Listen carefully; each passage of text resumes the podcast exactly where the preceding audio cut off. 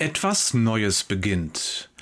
Ab heute erhältst du den werktäglichen Newsletter und den Podcast über eine neue Adresse jesusjournal.de. Das kriegst du auch weiter über Liebeland, klar.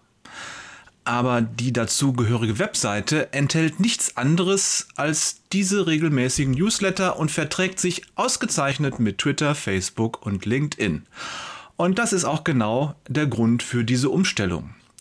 Die Newsletter und Podcasts sind frisch und aktuell. Sie leben davon, dass sie an dem Tag veröffentlicht werden, an dem sie geschrieben sind, also ohne Netz und doppelten Boden. So bunt wie das echte Leben und genauso unvermittelt und authentisch. Sie sollen dich, den Leser und Hörer, heute segnen und dich in deiner persönlichen Nachfolge Jesus hinterher stärken. Ein Nebeneffekt, den wir uns erhoffen, ist, andere Menschen bekommen mit, dass die Nachfolge Jesu und ein christliches Leben etwas völlig Normales sind.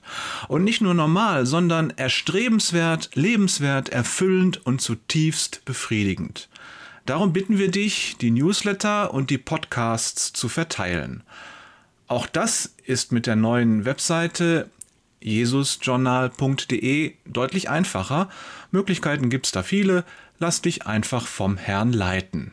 Herzliche Grüße vom Jörg Peters, der das schreibt, und dem Thorsten Wader, der den Podcast einliest.